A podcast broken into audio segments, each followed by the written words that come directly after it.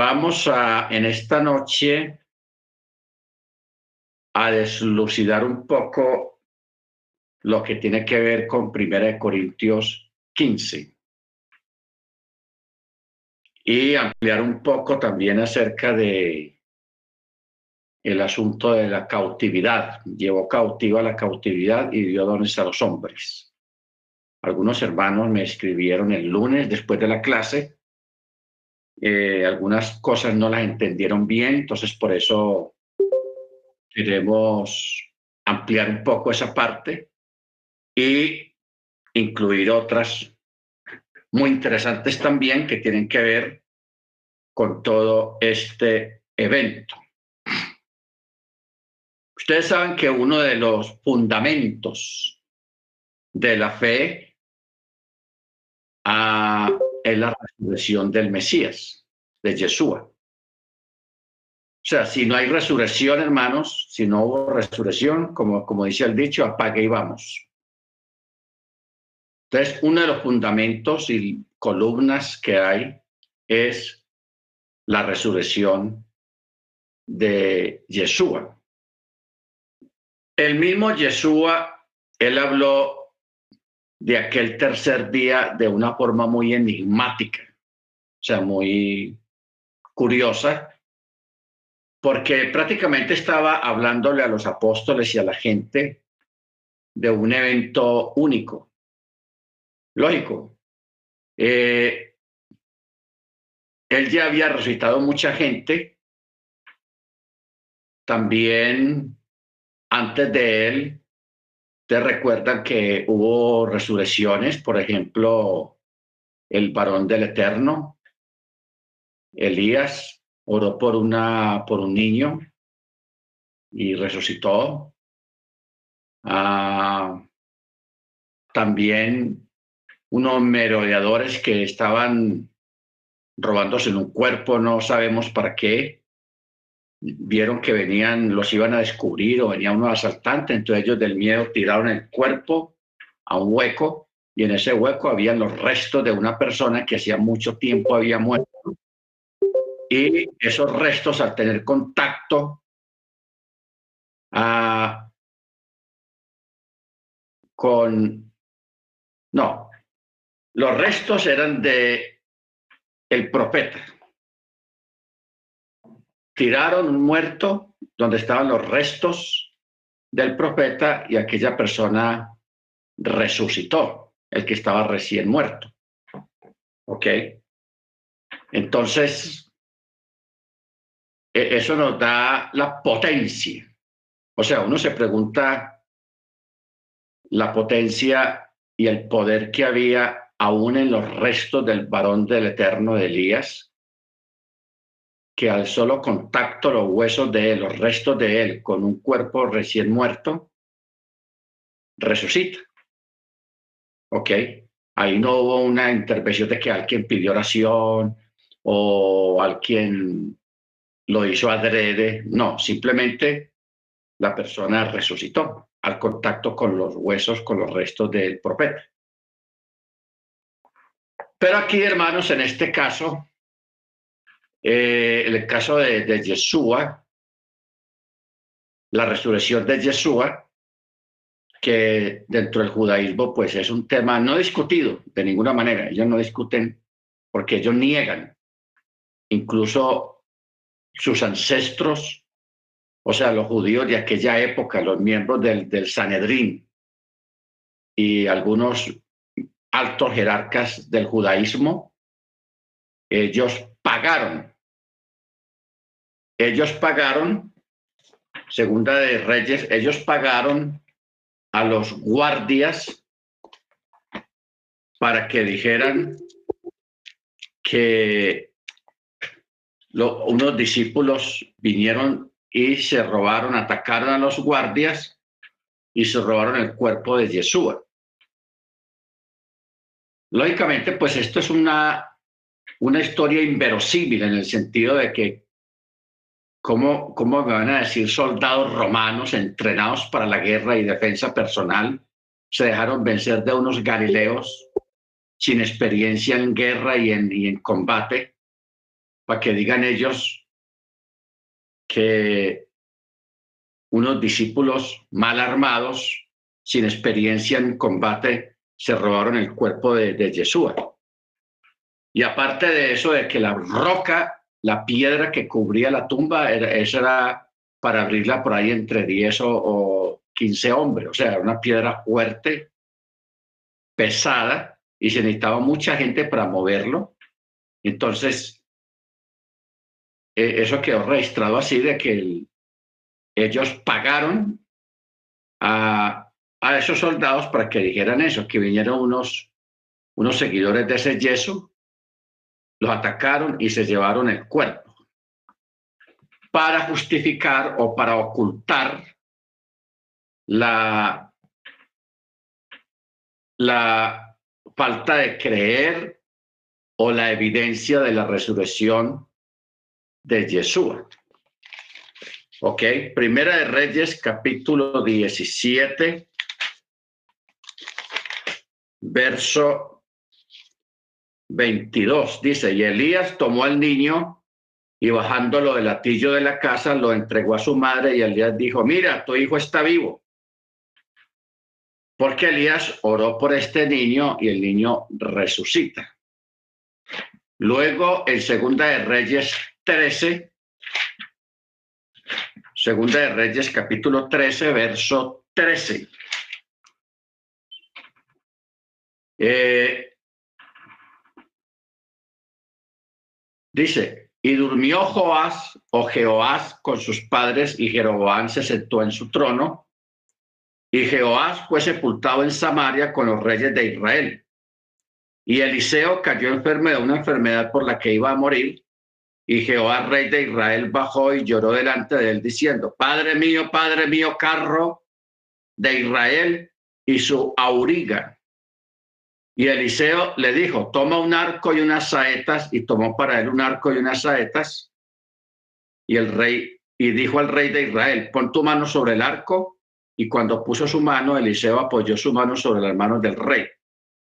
Y le dijo, abre la ventana hacia el oriente, y él la abrió. Entonces dijo Eliseo, tira. Y habiendo tirado, dijo Eliseo, saeta de victoria Yahweh, sí, saeta de victoria contra Siria, pues herirás a los sirios en Afec hasta acabarlos. Y agregó, toma las saetas y las tomó. Entonces dijo al rey de Israel, golpea la tierra y él la golpeó tres veces y se detuvo. Bueno, y el varón de Yahweh estalló en ira contra él y dijo, de haber golpeado cinco o seis veces, entonces hubieras herido a Siria hasta acabarla, pero ahora vencerás a Siria solamente tres veces.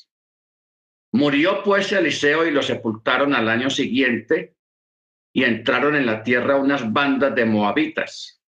Y el momento en que uno sepultaban a un hombre, advirtieron que venía una banda y arrojaron al muerto al sepulcro de Eliseo y apenas el cadáver tocó los huesos de Eliseo, revivió y se levantó sobre sus pies.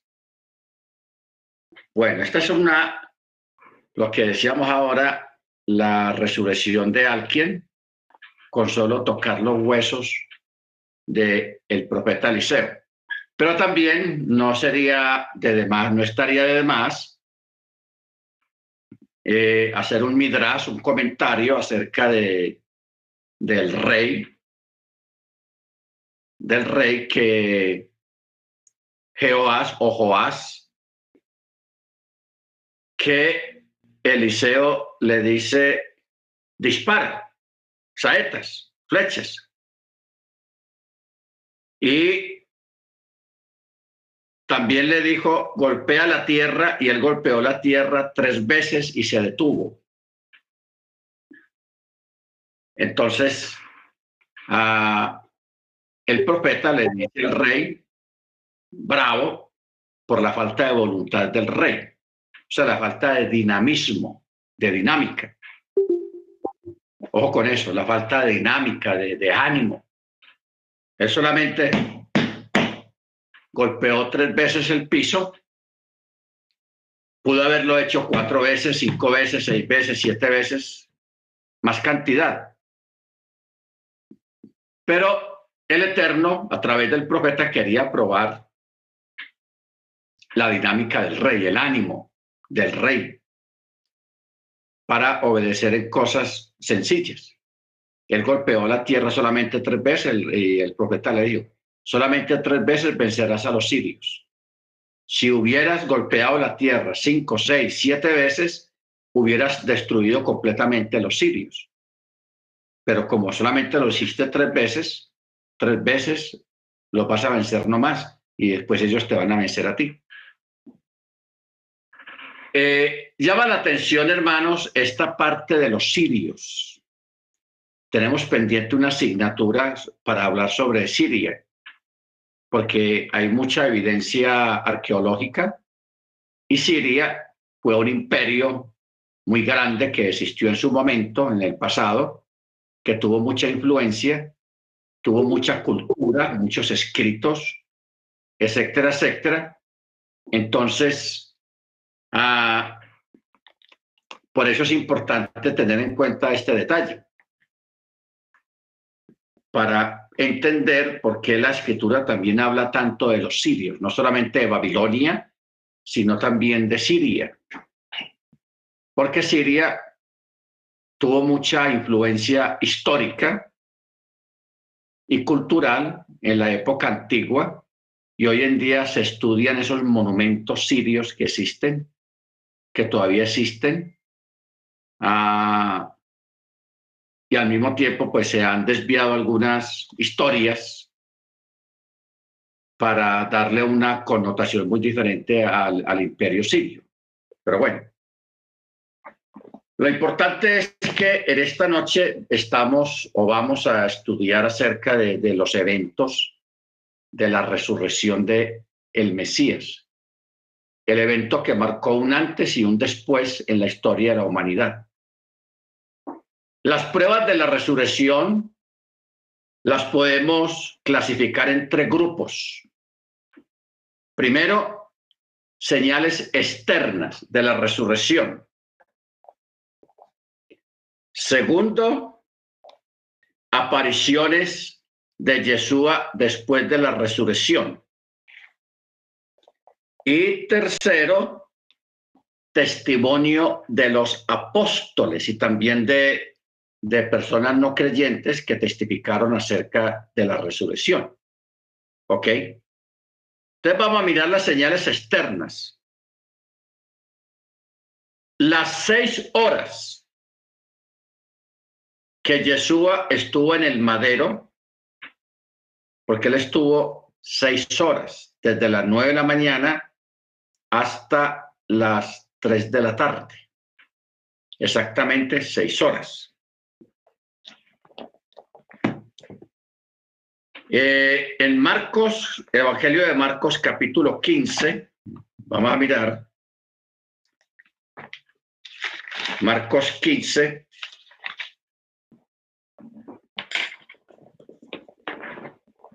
en el verso 25. Dice, era la hora tercera y lo pusieron en el madero. eh, 20, 15, 25.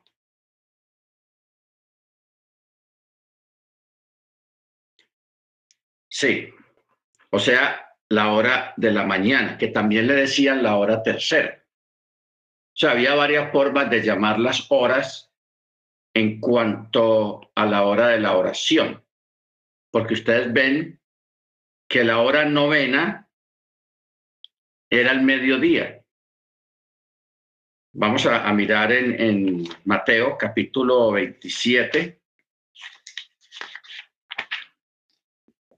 Eh, verso 45. Mateo 27,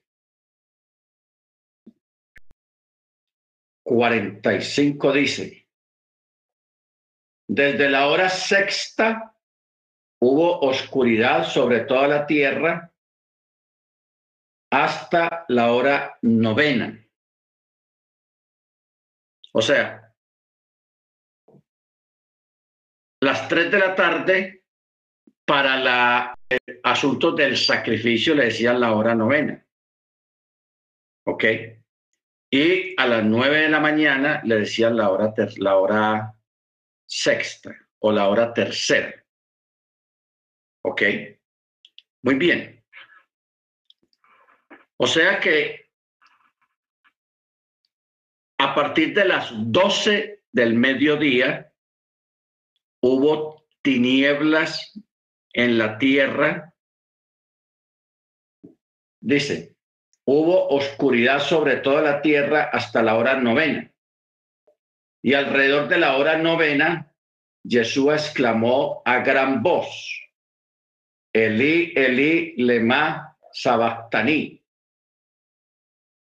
Bueno, vamos a concentrarnos en, este, en estas palabras. Elí, Elí, lema sabactaní. Algunos lo traducen como diciendo, Dios mío, Dios mío, ¿por qué me desamparaste? Bueno, y otros acuden al amigo. Aquí vamos a, entrar en la cosa, en el caso del amigo. ¿Por qué la palabra amigo? Recuerdan que Yeshua dijo en cierta ocasión, hablando del amigo del esposo, que era Johanán, Juan el Bautista, Johanán el inmersor, aludiendo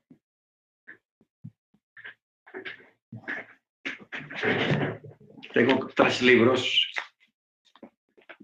uno encima de otro, pero vamos a mirar la palabra amigo. Ah.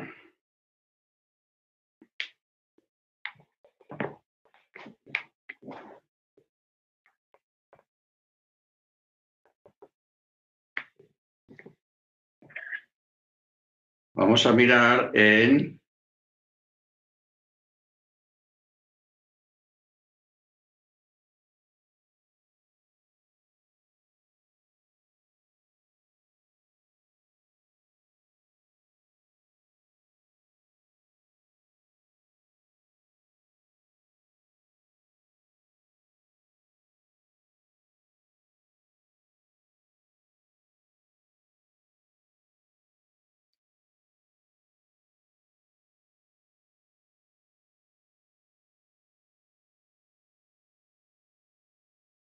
Juan 3:29. Juan 3:29.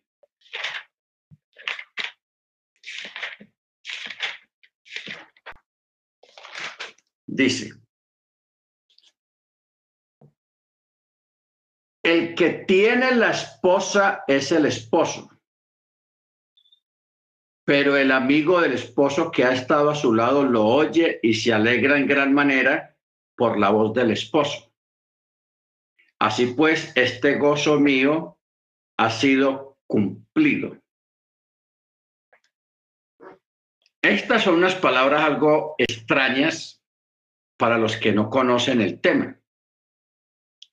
¿Qué es lo que quiere decir? Pero el amigo del esposo que ha estado a su lado y lo oye se alegra en gran manera por la voz del esposo, hablando del amigo. Bueno, sucede, hermanos, que en la cultura hebrea, el, que es algo normal, es normal que un hombre soltero tenga sus amigos, pero hay un amigo especial el amigo amigo. Entonces Yeshua no fue la excepción. Yeshua llamó a Juan el amigo del esposo. El amigo del esposo. Pero no olvidemos que dentro de Johanán estaba el espíritu de Elías. Dentro de Johanán estaba el espíritu de Elías. Y usted se acuerda que en el monte de la transfiguración, ¿quién apareció ahí al lado de Yeshua? Moche y Elías. ¿Ok? Moche y Elías. Ahora, el amigo, hermanos, dentro de la boda judía, dentro de la cultura judía, tiene mucho que ver dentro de la ceremonia o dentro de todo lo que se hace el día de la boda. ¿Ok? El amigo. Porque el amigo es el que lleva las arras. O sea, el, el, el objeto que se usa para el compromiso, la prueba que hoy en día se usa el anillo. El anillo. En México usan una, hermano Ángel, hay una cosa que usan en México que es como una cadena larga, pero con un adorno de flores o un cordón muy bonito que se usa en México. O sea, en cada país tienen diferentes eh, formas, pero se está hablando de lo mismo. El amigo es el que lleva este objeto. ¿Ok? Es el amigo. Hoy en día, en este mundo moderno, por ejemplo, en Estados Unidos, en las bodas de los americanos, de los anglosajones, se acostumbra que el amigo, el lazo, amén, el lazo. En México lo llaman el lazo, que es un lazo bien bonito, un lazo no así cualquier lazo, un lazo bien bonito. Y cuando la, pareja está así delante del, del, del pastor o del reverendo, entonces los enlazan a los dos con ese lazo, porque es larguito y está atado, forma un círculo. Los enlazan a los dos con ese lazo como una forma de hacer pacto. Pacto. Aquí en Colombia se acostumbra más que todo el anillo, que el anillo lo llevan unos niñitos o una jovencita, pero la cultura israelita el anillo lo lleva el amigo del esposo que en este caso sería Johanán y Elías. Elías. Ok, porque mire que Elías aparece en el monte de la transfiguración y en un futuro, antes de que el de la venida del Mesías, Elías va a venir primero, otra vez, pero ya no va a venir como Johanán, sino que ya viene directamente Elías. Ojo con eso. Directamente viene Elías. Baruch Ahora, en la cultura americana está arraigada esta costumbre y en la, cuando hay una ceremonia de matrimonio en los anglosajones, se hace una, una especie de broma, porque llega un momento en que el, el pastor o el reverendo dice, ¿Y qué habéis traído para sellar este pacto? Habéis traído un anillo. Entonces el, novio simula que está buscando en el vestido, en el saco y, y, hace cara de preocupado, no encuentra el anillo. Entonces mira al amigo que está ahí entre los acompañantes. Entonces el amigo dice, se hace como el que se acordó. Ah, sí, sí, yo lo tengo. Entonces él también empieza a buscar y a simular que está buscando y no lo encuentra y está todo preocupado hasta que ya al momentico, oh, aquí está, encuentra el anillo. O sea, eso es chistoso en medio de una ceremonia. Pero mire usted que eso está arraigado en la cultura anglosajona. Aquí la cultura en Colombia no, pero allá en Estados Unidos sí. El mejor amigo es el que tiene el anillo. Entonces ya cuando él lo encuentra, ahí lo lleva al novio y ya el novio pues se lo, se lo pone a la novia. ¿Ok? Esto, hermanos, viene de la cultura hebrea, de la cultura israelita. Porque acabamos de leer acerca de las palabras que dijo Yeshua acerca del amigo. ¿Ok? Acerca del amigo. Que el amigo se goza cuando no, que el, sí, que el amigo se goza cuando escucha al maestro. Porque en, las, en las bodas ortodoxas antiguas, ahora de pronto no mucho, por el ambiente moderno y todo eso, pero en las bodas antiguas o las bodas ultraortodoxas, eh, ustedes saben que se, en la, durante la ceremonia, cuando el rabino declara marido y mujer a los contrayentes, ellos ahí cerquita de, de la jupá hay un cuarto especialmente preparado para que ellos consuman el matrimonio. ¿Ok? Entonces, la fiesta no comienza, la fiesta de la boda no comienza hasta que el matrimonio no se haya consumado. Entonces, entra la pareja a un cuarto bien bonito, previamente arreglado para que ellos tengan su intimidad y todo eso. Y en la puerta no se queda el papá o el rabino cuidando la puerta, no, el mejor amigo se queda en la puerta para mirar que nadie los moleste. O sea, no adentro, sino afuera de la puerta. Lógico. Se queda allá afuera para que nadie los moleste, ni nadie vaya a tocar la puerta, ni nada, sino que él se queda ahí y está. ¿Ok? Entonces, esa es la labor del, del, amigo, del esposo. ok. Ya cuando los recién contrayentes, los recién casados, ya consumaron el matrimonio, pues ya sale el, el, esposo, sale con la prueba de la virginidad de la muchacha y se la muestra a todos los, los, contra, los, los invitados que están ahí esperando porque todos están mirando la puerta. Eso es impresionante. Todos están mirando la puerta. Ojo lo que yo estoy diciendo. Están mirando la puerta que salga del esposo. ¿Ok? ¿Qué fue lo que dijo Yeshua? Yo soy la puerta. ¿Ok? Yo soy la puerta. Y no olviden, hermanos, lo que significa la, la palabra fiestas del Eterno, los Moadim. Las fiestas del Eterno se les dice los Moadim en hebreo. Y los Moadim, tiene, la palabra Moadim tiene muchos significados.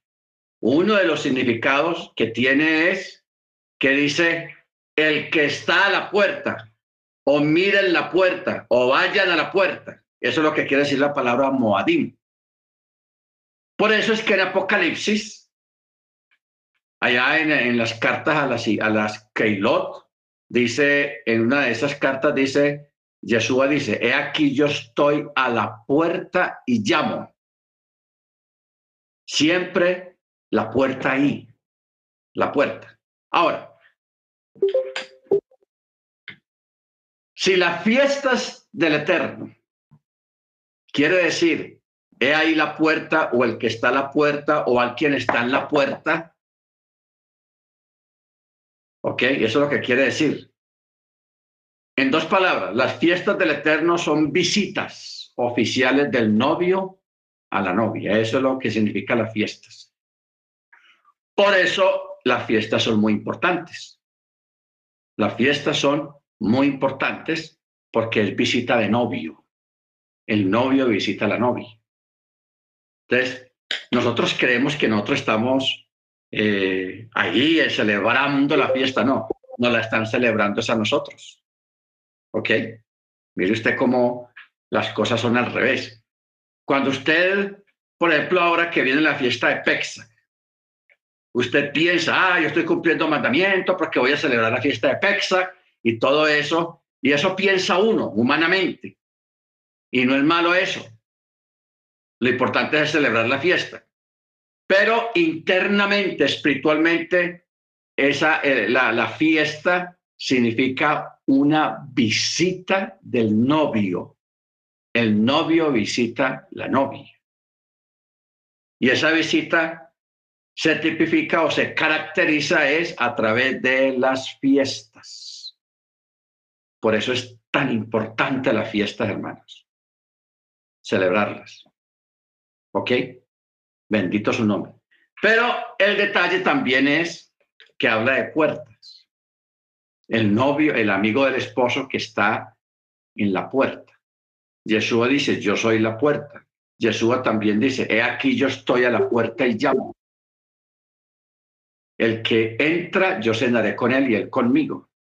Es una invitación a las bodas del Cordero y a las cenas de las bodas, a la gran cena. Bendito sea su nombre. ¿Estamos?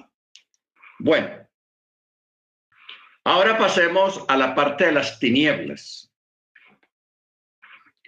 Las tinieblas, hermanos, fue un fenómeno sobrenatural y esas tinieblas no fueron solamente en el área de Jerusalén, que era donde estaba ocurriendo el evento, sino que esas tinieblas fueron en toda la tierra, en toda la tierra.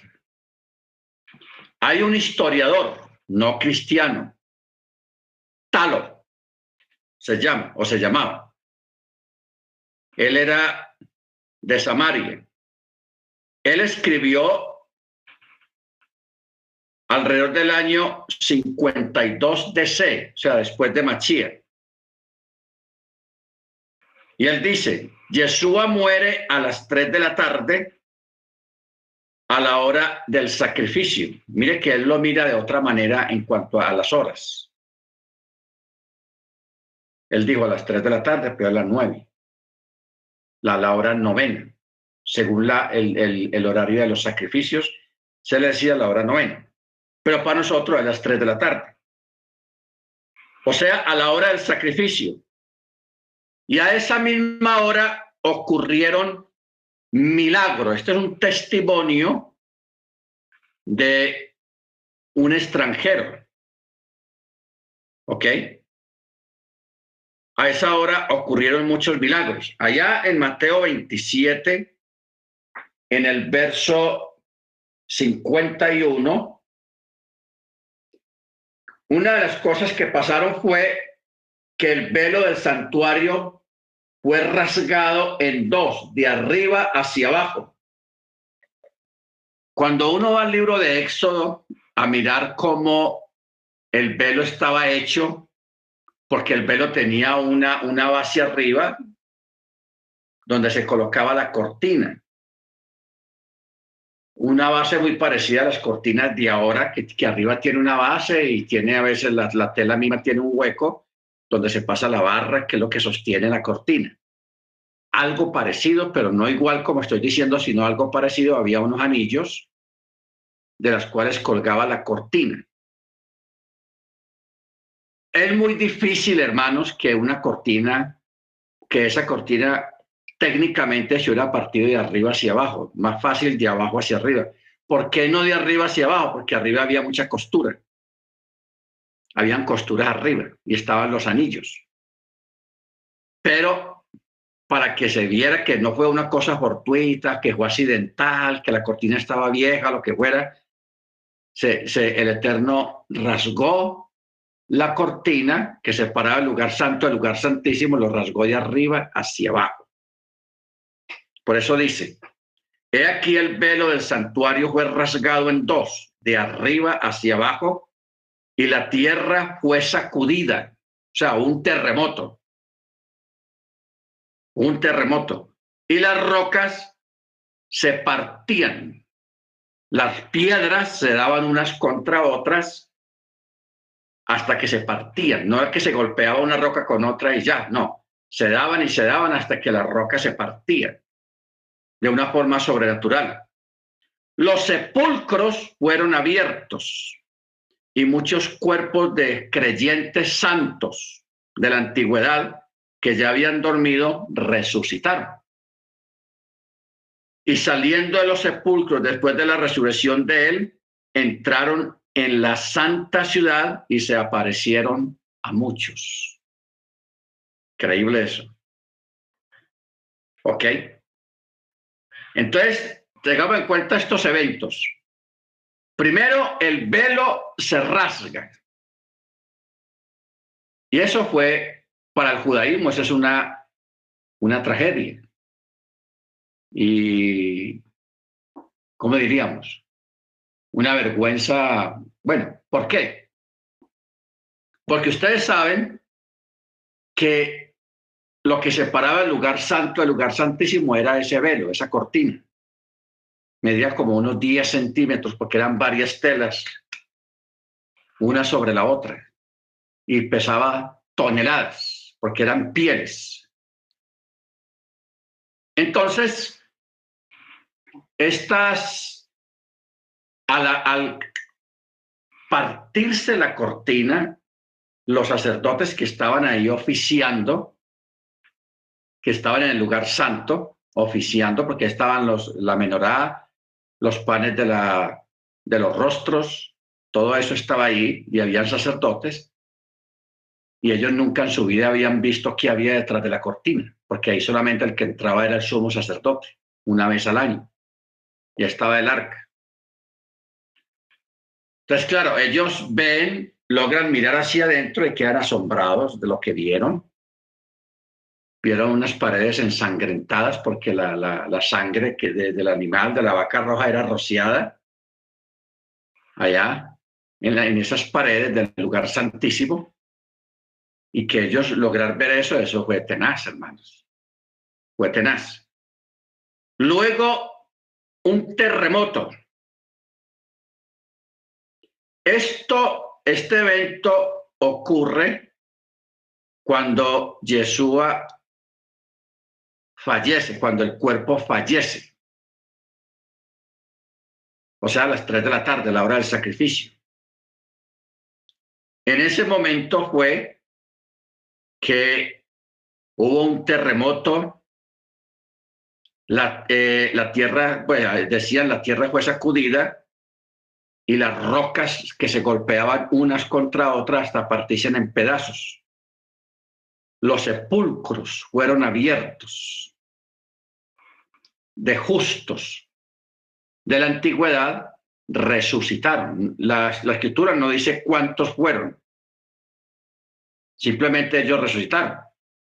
Entonces, hay unos escritos rabínicos de la historia del templo, del Sanedrín y del templo, donde quedaron registrados los testimonios, porque estos justos, como los cementerios no estaban dentro de Jerusalén, sino en, en las afueras de Jerusalén, y ellos resucitan y se dirigen a Jerusalén.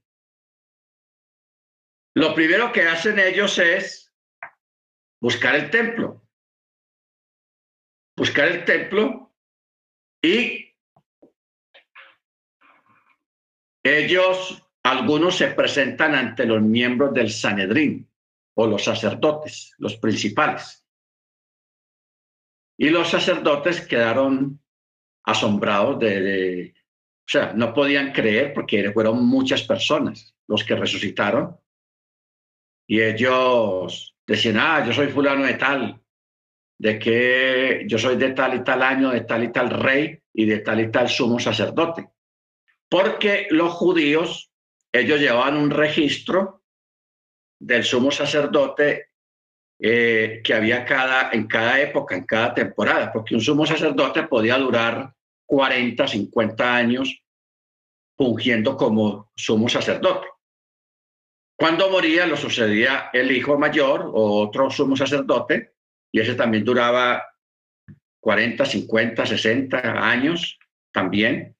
Entonces en Israel tenían un registro exacto de que de, todo un registro de todos los sumos sacerdotes que ha tenido Israel por nombres y el año en que y los años en que estuvieron ejerciendo como sumos sacerdotes como Cohen Hagadol y también cuáles reyes fueron los que estuvieron en vida del sumo sacerdote. Este registro tenía que ser bien llevado, hermano, ¿sabe por qué? Porque acuérdate que la gente que mataba involuntariamente a otra persona podía huir a las ciudades de refugio. Y la persona quedaba libre de esa penalidad de estar encerrado en la ciudad de refugio, quedaba libre cuando moría el sumo sacerdote. Entonces, en el templo, en las crónicas, no solamente se llevaba el registro y los años, cuál rey fue o cuántos reyes hubieron cuando ejerció determinados sumos sacerdotes, sino también todos los casos registrados de los asesinos involuntarios que estaban vivos durante el ministerio del Cohen Hagadol. O sea, una, especie de inventario, una especie de historia bien documentada, porque era importante todos esos detalles. Entonces, ¿qué ocurre? Una de las preguntas que le hacían los del Sanedrina a estos resucitados era, ¿a usted de qué época, de cuál sumo sacerdote estaba usted? Ah, cuando yo estaba en vida me tocó con fulano de tal y el rey era fulano de tal. Entonces, los del, los del Sanedrín, ellos fueron y verificaron que la información era veraz. Muchos creyeron y muchos no creyeron. Creían que eran usurpadores o, o gente que trataba de hacer ganancia, pero de todas maneras tenemos el testimonio de los apóstoles de que ellos testificaron, de que ellos sí conocieron y, y vieron algunos de estas personas justos del antiguo de, la antigüedad que habían resucitado exactamente cuando Yeshua fallece en el madero. ¿Ok? Baruch Entonces, eh, estos fenómenos, hermanos, de verdad debió ser una cosa impresionante ver que en medio de una oscuridad un terremoto, una oscuridad que duró tres horas, desde el mediodía hasta las tres. Total, se puso como de noche. Y que ya cuando Yeshua fallece, cuando el cuerpo colapsa, la naturaleza reacciona más todavía. Eh, hay un terremoto. Se rompe el velo del templo. Las piedras se golpean unas a otras hasta quedar vueltañicos. La resurrección de justos del antiguo pacto, o sea, de, de tiempos más atrás. Lastimosamente, o sí, lastimosamente, pues no permitieron que se tuviera acceso a los nombres de esas personas que resucitaron. El Sanedrín sí tuvo y tiene, llegó a tener un registro de, los que se presentaron al Sanedrín o a los sacerdotes, ¿ok? De ellos. Pero eso se pudo haber perdido en, en la destrucción de Jerusalén, todos esos registros y crónicas y libros se pudieron haber sido incendiados por causa de cuando destruyeron a Jerusalén. ¿Ok? Bendito el Eterno. El único testimonio que tenemos es la, misma escritura. Y Talo, el historiador samaritano, que él registró algunas de esas cosas. ¿Ok? Vamos a Marcos capítulo 15. Marcos 15, 38.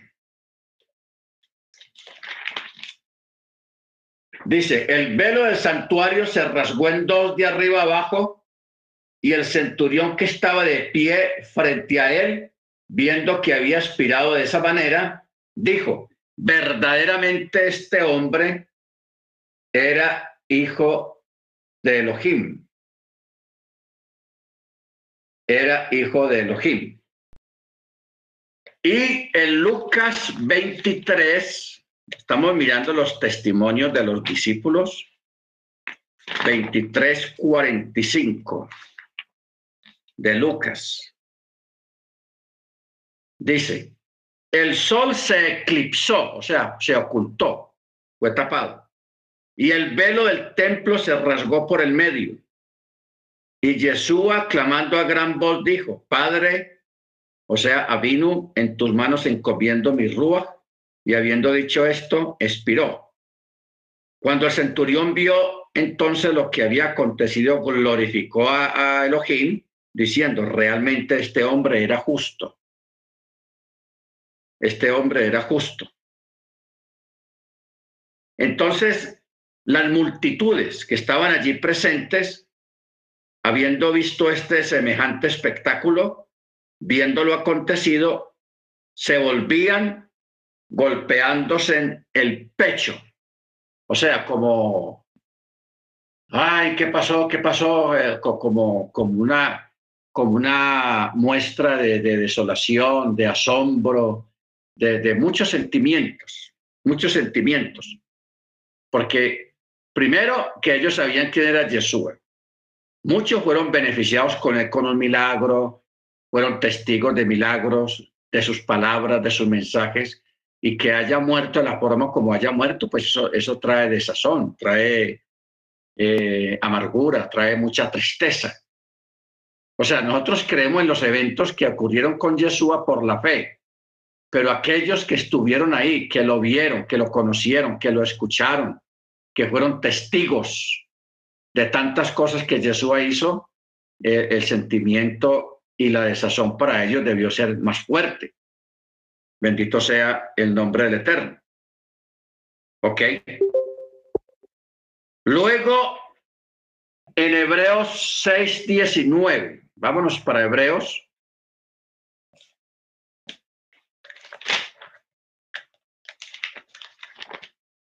Hebreos 6, 19 dice, pero le hablo a partir del verso 18. 6.18 dice, para que por dos cosas inmutables en las cuales es imposible que Elohim mienta, tengamos un poderoso estímulo. Los que hemos...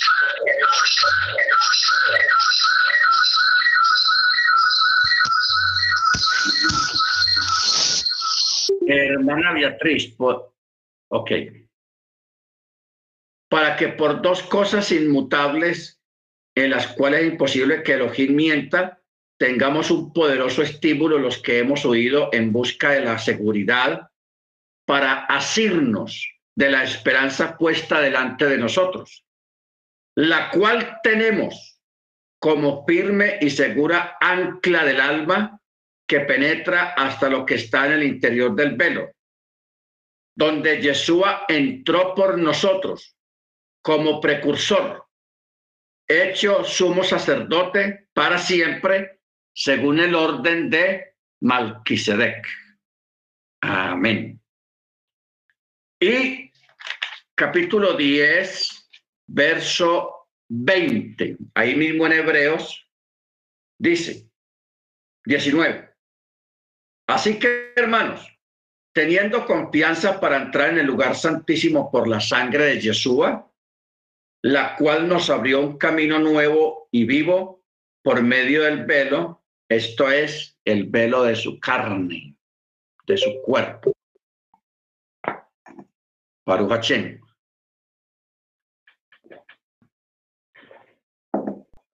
El velo de su carne. Ok. Ahora vamos a mirar, hermanos, unos eventos que mire que en el cristianismo evangélico, la iglesia cristiana ni en el catolicismo se hablan de estas cosas que vamos a mencionar.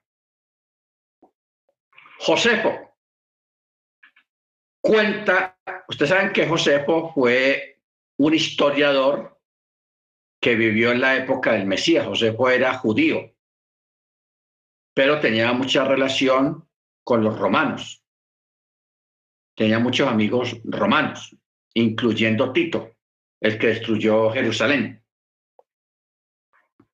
Josefo pues dejó varios libros escritos que todavía hoy en día se, se mencionan y existen en las librerías.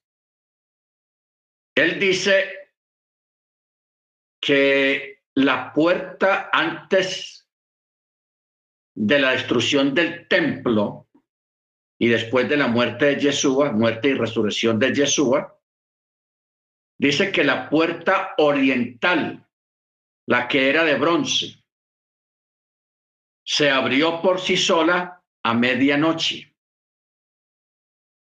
Ojo con esto. ¿Por qué Josefo habla de la puerta oriental? Porque esa puerta era de bronce y esa puerta daba hacia el oriente y por esa puerta era por donde entraba el rey cuando iba a ser entronizado como rey. Se hacía en un trono, la ceremonia se hacía en, en ese lugar, en la puerta oriental. ¿Ok? Exactamente en la puerta oriental. Y esa puerta, hermanos, que era una puerta por ahí como de unos siete metros de altura, por unos ocho de ancho, era una puerta gigantesca y muy pesada y muy gruesa. Esa puerta fue traída desde otro país. Viajó en barco.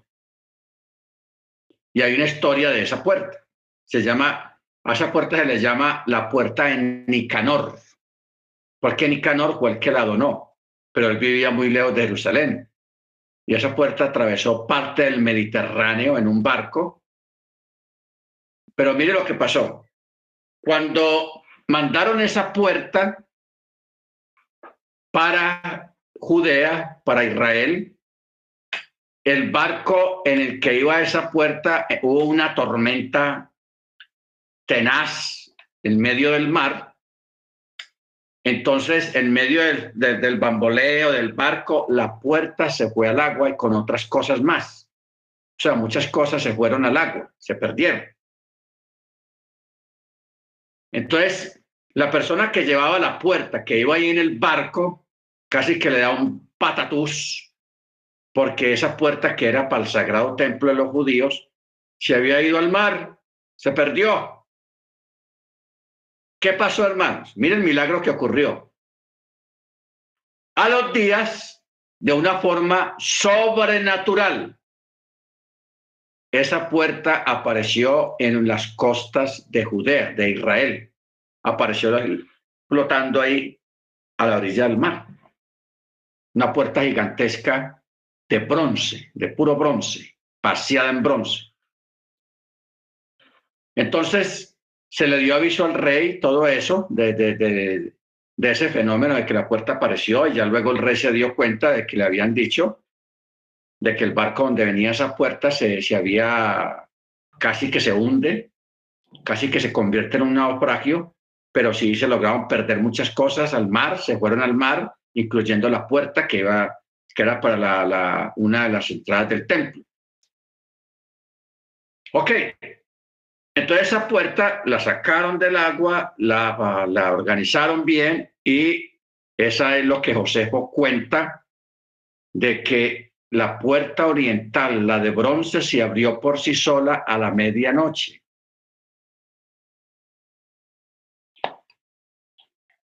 Cuando cerraban la puerta, porque en el día las puertas estaban abiertas, pero en la noche se cerraban con unos cerrojos grandísimos y para cerrar la puerta se necesitaban varios hombres, sacerdotes. Eso lo hacían entre varios porque la puerta era muy pesada.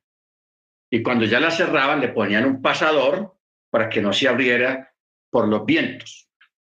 ¿Qué pasaba? El pasador se descorría solo y esa puerta gigantesca se abría sola, hermanos.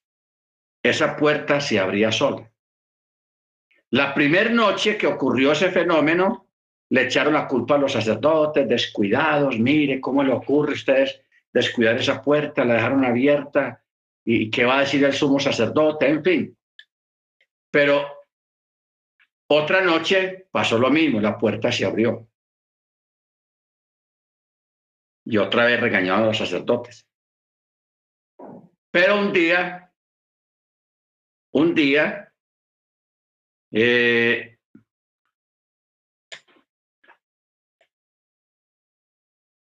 le dijeron al sumo sacerdote. Entonces el sumo sacerdote le dio curiosidad y dijo, no, hay que mirar eso a ver.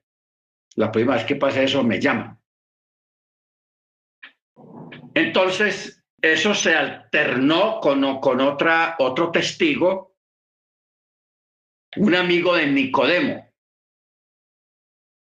Un amigo de Nicodemo. Usted sabe que Nicodemo era, era miembro del Sanedrín, era un eh, eh, fariseo con un cargo muy alto, Nicodemo. Entonces, un amigo de Nicodemo, que se llama Johaná Ben Sakai, dijo, pues de parte de Nicodemo, 40 años antes de la destrucción del templo, se apagó la lámpara occidental, una, una menorá que estaba en el lado occidente. Y, la, y algunas de las puertas del templo se abrieron solas. Solas. Entonces, un rabino, el rabino Johanán, lo llaman y él entra. Cuando ve esa puerta que, que da hacia, hacia el Líbano,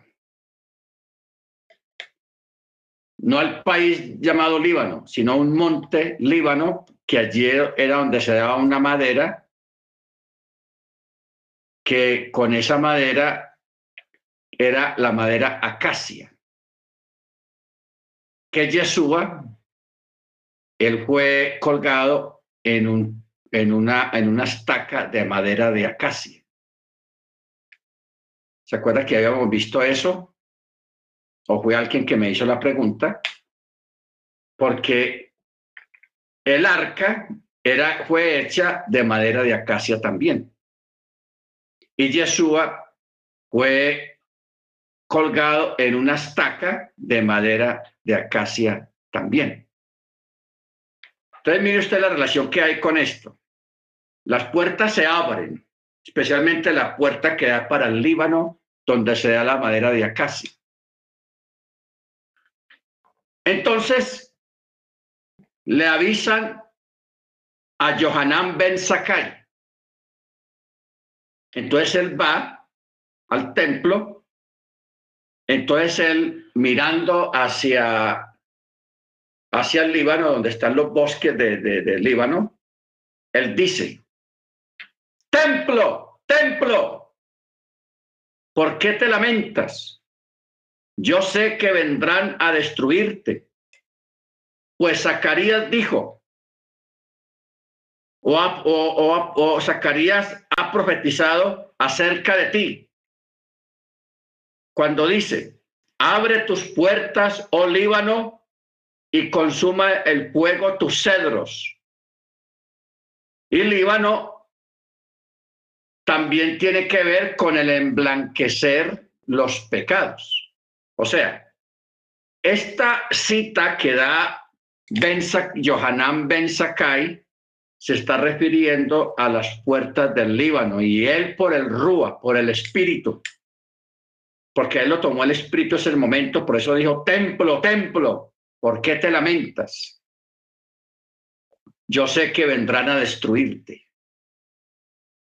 Entonces, él sabía de una inminente destrucción del templo, porque hermanos, cuando uno lee la, la literatura judía, israelita, hay hay muchos eventos y muchas cosas que pasaron entre el tiempo de la resurrección de Yeshua hasta la destrucción del templo.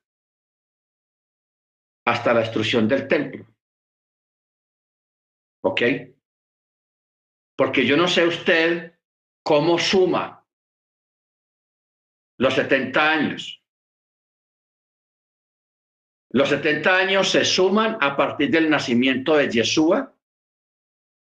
Se suman 70 años a la destrucción del templo. A los 30 años más o menos, fue la 30-33, fue la, la, el sacrificio de Yeshua en el madero. De ahí se cuentan los otros 40 años restantes y a los 40 años fue la destrucción del templo. Por eso siempre se dice 70, en el año 70 después de Machía. Pero ¿cómo se cuenta? ¿De la resurrección de Machía o del nacimiento de Machía? Siempre se cuenta a partir del nacimiento de, de, Yeshua. Se cuentan los 70 años. Entonces, en las crónicas del templo y en algunos escritos rabínicos se vieron muchos eventos, hermanos. Mire, está esto de la puerta de bronce que se abrió sola, hermanos. Y para cerrarla se necesitaban, siempre eran como cinco o seis sacerdotes. Entre todos la empujaban para cerrarla porque era pesada la puerta. Y esos días se abría sola. Los cinco, seis, siete sacerdotes tenían que venir y cerrarla otra vez. Y eso ocurrió varias veces. Pero hubo un día en que se abrieron más que todo las puertas, casi todas las puertas del templo se abrieron solas y se apagó una, una menorá. Se apagó de una forma, porque usted recuerda que la menorá o las menorot tenían que estar encendidas juntamente con las lámparas día y noche, 24 horas. Por eso habían tres turnos de ocho horas en el templo de los levitas y sacerdotes que les tocaba hacer los turnos, porque había un turno en, del turno de noche. Para el trabajo de ellos era la limpieza, mantener que las lámparas tengan aceite y no se vayan a apagar, porque no se podían apagar, está prohibido. Estaba prohibido que se apagaran. Bendito el Eterno. Por eso es que Jesús habla mucho de la luz. Haya pues luz en vosotros. Ya esas lámparas que tenían que estar encendidas siempre, ya somos nosotros. Estar siempre encendidos en el Ruach, en el Espíritu y en la palabra. Otro evento, hermanos, dentro de tantos, dentro de tantos, fue de que después de la muerte y resurrección de Yeshua, el cordón que se ponía en la puerta del templo no volvió a cambiar de color. No volvió a cambiar. Los sacrificios perdieron fuerza después del sacrificio de Yeshua. Durante esos 40 años, Israel cayó en una depresión espiritual, especialmente lo que concierne al templo. Imagínense, pasar por la vergüenza de, de, la cortina que, que se rasgó y de que se viera para adentro. Pasar por la vergüenza de que ya el arca la movieron de ahí, la escondieron. Los sacrificios de ahí perdieron vigencia durante esos 40 años o sea, fue como, como si el Rúa, el Espíritu Santo, se apartó del templo, de ese edificio. ¿Por qué se apartó del templo? Porque el templo fue profanado y porque ya no tenía razón de hacer los sacrificios en el templo, por cuanto ya el, cumplimiento del verdadero sacrificio que fue Yeshua en el madero, como cordero de Elohim que quita el pecado del mundo, ya se había realizado. Entonces, ¿para qué darle vigencia a esos sacrificios? ¿Ok? Y también porque el Ruach se, se retira de ahí, de ese templo, y se reparte a los creyentes en Yeshua, en Machía se reparte de una forma sobrenatural. ¿Ok? Y mire usted cómo va encajando todo. Cómo va encajando todo.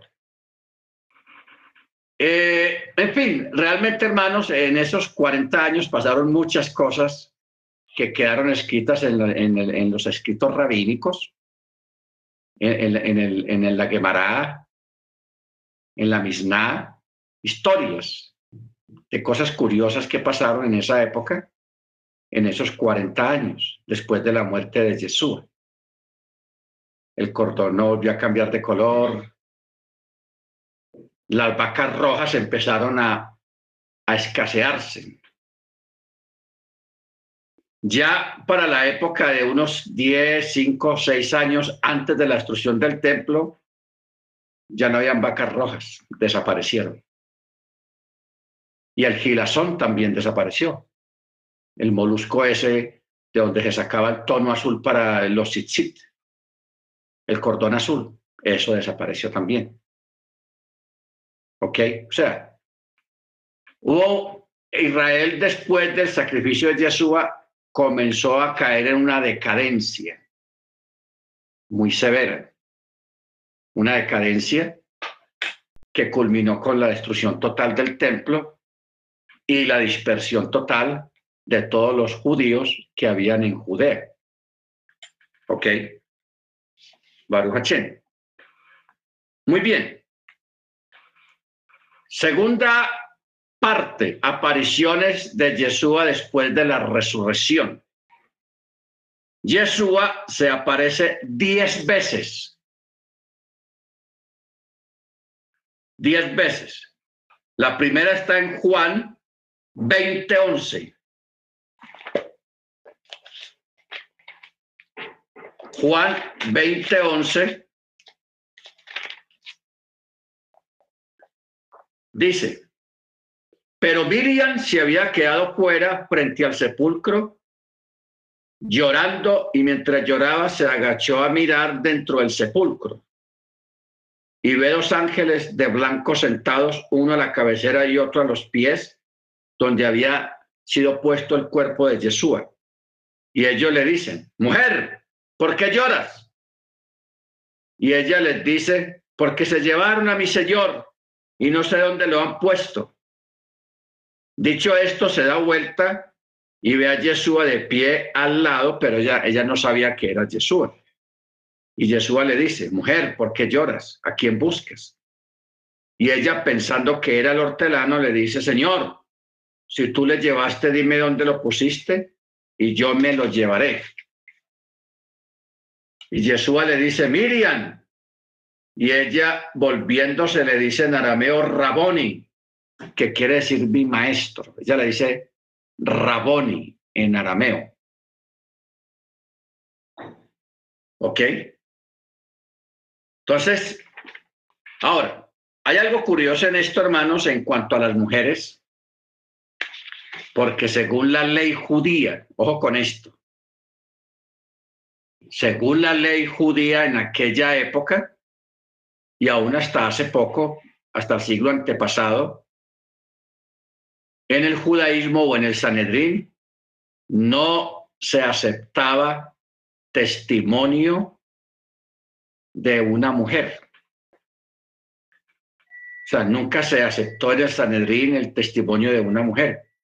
O sea, una mujer estaba, no podía ir a testificar en contra de algo que vio o yo, lo que haya sido, estaba, no estaba permitido que una mujer lo hiciera, según Vamos para Marcos 24, 11.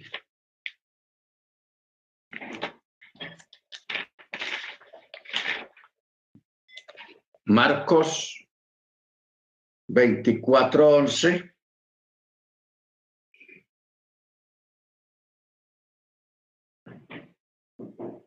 Ah. Estaba en Mateo.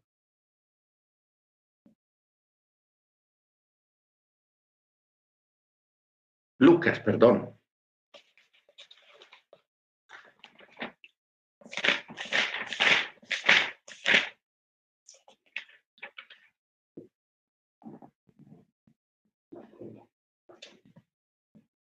Verso 10. Vamos a leer a partir del verso 10, 24, 10 de Lucas dice, y eran Miriam de Magdali y Juana y Miriam la de Jacob y las demás que estaban con ella las que dijeron estas cosas a los apóstoles.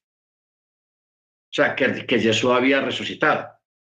Y estas palabras les parecieron como un delirio y no las creían, no les creían a ellas.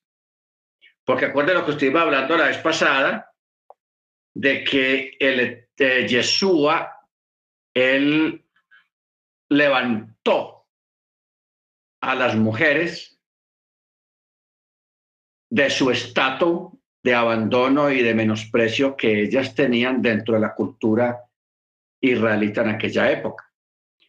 Él les dio a ella el privilegio de ser las primeras testigas de la resurrección, las primeras que dijeron, resucitó, y las primeras que lo vieron fueron las mujeres.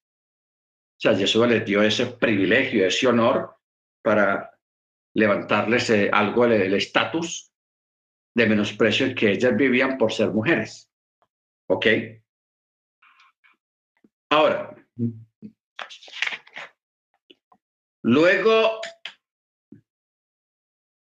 en Lucas 24, que es lo que acabamos de leer, 24, 13, dice, el mismo día, he aquí dos de ellos iban caminando hacia una aldea cuyo nombre era Emaús, que dista 60 estadios a Jerusalén, y conversaban entre sí de todas estas cosas que habían acontecido. Y sucedió que mientras ellos conversaban y discutían, Yeshua mismo se acercó y caminaba con ellos. Pero sus ojos estaban velados para que no lo reconocieran y les dijo, hey, ¿qué palabras son estas que, hablan entre vosotros? ¿Que habláis entre vosotros? Mientras caminás, se detuvieron con rostros sombríos y uno de ellos dijo, uno de ellos llamado Cleofás, respondió y dijo, ah, ¿eres tú el único forastero en Jerusalén que no ha sabido las cosas que pasaron en estos días? Lo, y les dijo, ¿cuáles? Ellos le dijeron las cosas acerca de Jesús el Nazareno, que fue un varón profeta poderoso en obra y en palabra delante de Elohim y de todo el pueblo, y cómo los principales sacerdotes y nuestros magistrados lo entregaron para que fuera condenado a muerte y le, y le llevaron al madero. Y nosotros esperábamos que él era el que iba a libertar a Israel, pero además de todo esto, ya es el tercer día desde que acontecieron estas cosas. Aunque algunas mujeres de entre nosotros, o sea, ellos eran creyentes, seguidores de Jesús, porque dice, aunque algunas mujeres de entre nosotros nos asombraron después de ir muy temprano al sepulcro, pues al no hallar su cuerpo vinieron diciendo que habían visto una visión de ángeles, los cuales le dijeron que él vive. Y algunos de los nuestros fueron al sepulcro y hallaron tal cual como habían dicho las mujeres, pero a él no lo vieron. Entonces él les dijo, oh insensatos y tardos de corazón, para creer en todo lo que hablaron los profetas. ¿Acaso no era necesario que el Mesías padeciera estas cosas y entrara en su gloria? Y comenzando desde Moisés, o sea, la Torá, y siguiendo por los profetas, les explicó en todas las escrituras las cosas referentes a él mismo. ¿Ok? O sea que ellos fueron los también testigos que lo vieron resucitar. Bendito sea el nombre del Eterno.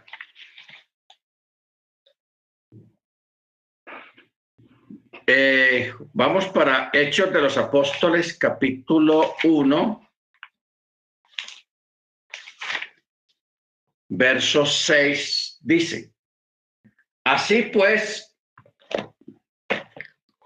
los que se habían reunido le preguntaban diciendo, Señor, ¿restaurarás el reino de Israel en este tiempo? Y él les dijo, no os toca a vosotros saber los tiempos o las épocas que el Padre puso en su sola potestad.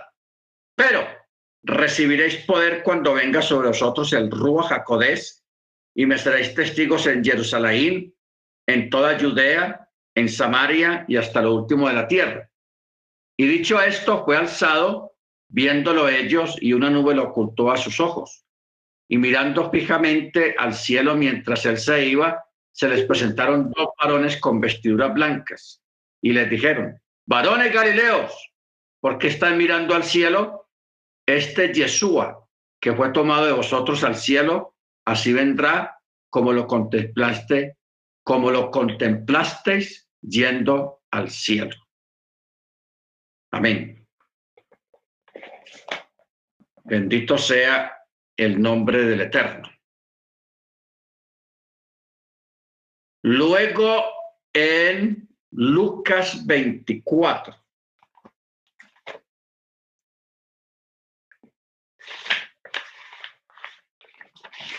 Lucas 24.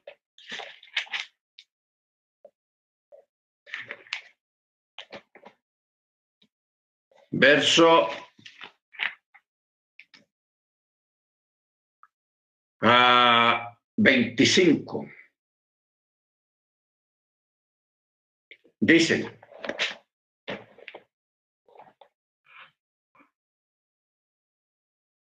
insensatos, tardo de corazón para creer en todo lo que hablaron los profetas.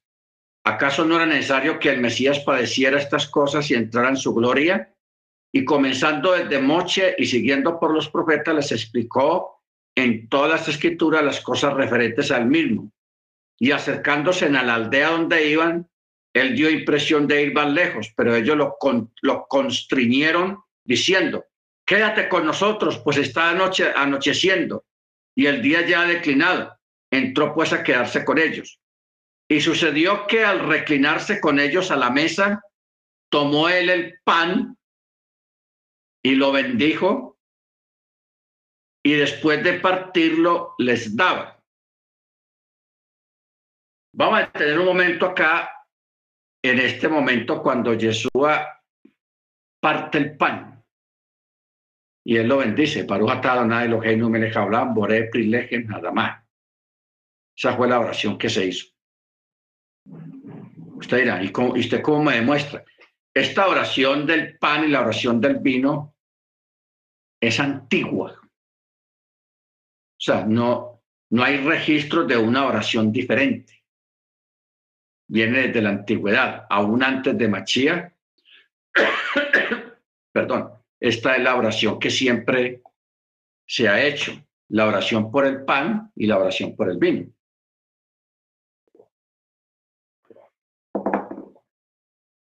Bendito sea el nombre del Eterno. Y después la persona que lo parte, después de haber hecho la oración, lo reparte, porque esto, la ceremonia de partir el pan es una ceremonia muy antigua. Eso no fue establecido por ni por los apóstoles, ni por... No, siempre se ha acostumbrado el partir el pan. Y eso se, se ratificó mucho en los nuevos creyentes de, esa época en Yeshua, que ellos siempre se reunían para, entre los creyentes, entre los hermanos. No estamos hablando de una ceremonia familiar, sino entre los creyentes. Que ellos siempre en toda reunión había un pan y había vino. Y se oraba, se hacía la bendición del pan y la bendición del vino. Pero en este caso, eh, cuando él parte el pan, la escritura dice que los ojos de ellos fueron abiertos. No que estaban ciegos, sino que no lo distinguían a él el Eterno, eh, Yeshua les puso como un velo, que ese mismo velo el que tienen los judíos hoy en día que no creen en Yeshua. No, no estamos hablando de una, de, que estén ciegos literalmente, sino una ceguera espiritual, que no entienden, viendo no vean, escuchando no entiendan. Pero cuando Yeshua partió el pan, le fueron abiertos los ojos y lo reconocieron. ¡Ay, Yeshua! Entonces, cuando ellos lo reconocen, Yeshua se desapareció. Aquí el texto dice, pero él se les hizo invisible a ellos. Entonces, ellos se dijeron el uno al otro, ¿no ardía nuestro corazón cuando nos hablaba en el camino? Cuando nos hablaba de las escrituras. ¿De cuál escritura estaba hablando si Mateo, Marcos, Lucas, Juan, Hechos, Romanos, Corintios, Gálatas, Efesios, Colosenses, Filipenses, no existía todavía. Está hablando de la Torá, de los salmos y los profetas. Tengan muy claro eso. Por eso dice, cuando nos abría o nos enseñaba las escrituras, o sea, nos daba los textos. Y levantándose en aquella misma hora, o sea, no se quedaron ahí durmiendo, sino que se regresaron para Jerusalén, porque, hombre, quien duerme después de semejante milagro y haber visto a Jesús resucitado. Eso debió ser una cosa tenaz. Por eso dice el texto, ellos se levantaron, o sea, y ahí arrancaron para Jerusalén. ¿Quién sabe a qué hora llegaron? Usted dice, y hallaron a los hermanos reunidos, a los once reunidos y a los que estaban con ellos, que decían, realmente fue resucitado el Señor y se apareció a Simón también, o sea, a Pedro. Entonces ellos contaron lo sucedido en el camino y cómo fue reconocido por ellos al partir el pan. Vamos a terminar porque ya se nos fue el tiempo, pero vamos a terminar, hermanos, eh, con este acto de partir el pan. Mire que Pablo en otra parte dice que al partir el pan anunciamos la muerte y la resurrección del Mesías. O sea, mire usted lo importante, no vamos a, a tomarlo como algo muy simbólico, no más, no, es importante.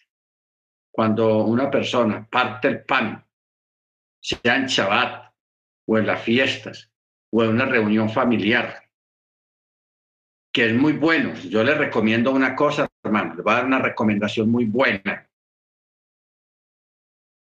Siempre que usted tenga una visita o una reunión en una casa, o usted vaya a recibir una visita, antes de que las personas se vayan a ir, hagan la ceremonia de partir el pan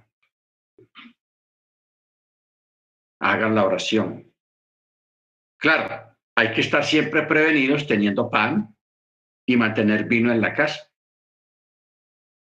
Hay que mantener siempre un vinito ahí en la casa para el caso de una visita, pues, y pan, un pan, se parte el pan, se hace una oración y, los visitantes se van bien bendecidos porque eso tiene un significado muy grande y también ahí está la presencia del Mesías. Por eso ellos dijeron, entonces contaron lo sucedido en el camino y cómo lo reconocieron por ellos cuando él partió el pan. Entonces, yo quiero, hermanos, que usted mire las cosas no de aquí para arriba, sino de arriba hacia abajo que usted, después de una visita que recibió en su casa, antes de que ellos se vayan, y diga, bueno, nos vamos, chaval. Vengan, vengan, vamos a hacerla a partir del pan. Venga, no se vayan todavía. Y si ya tiene un pancito listo, no importa si es trenzado o no es trenzado, eso no tiene nada que ver. Y hagan la oración del pan, pártalo y repártalo. Y tomen una copita de vino Qué bendición, hermano, hacer una cosa de esas después de una visita. ¿Ok? Ahí está presente Yeshua. Entonces, pregúntese, ¿qué, ¿qué piensa o qué dirá Yeshua si yo hago algo que él mismo hizo? El mismo acto, la misma oración. Entre los del equipo, entre la familia del Eterno los de la fe en Yeshua. Amén. Bendito sea su nombre. Bueno, mis hermanos, vamos a estar aquí ya a parar, vamos a orar. Todavía nos falta mucho. Yo, yo les voy a conseguir más información sobre lo que pasaba en esos 40 años en el templo, porque pasaron muchas cosas, hermanos, que ratifican de verdad eh, la falta del Rúa en el templo después de la muerte y resurrección de Yeshua. ¿Ok? Es muy bueno saber eso, hermanos, porque eso nos ratifica muchas cosas, nos fortalece la fe y nos da esa tranquilidad escritural, llamémoslo así, la tranquilidad escritural de que el evento del Mesías en el madero no fue un caso fortuito, que eso no quedó pegado en la historia del judaísmo en aquella del primer siglo, sí quedó impregnado. Lo que pasa es que ellos se hacen los locos. Se hacen los locos. Ah, eso no pasó, ah, no, qué tal cosa. Así dicen ellos, pero pasó que pasó. Y que pasaron cosas raras, pasaron cosas raras y ellos lo saben. Amén. Muy bien, vamos a orar, hermanos. Eterno, te damos gracias en el nombre de la don Yeshua por la oportunidad que nos has dado de estar delante de tu presencia. Gracias, Padre,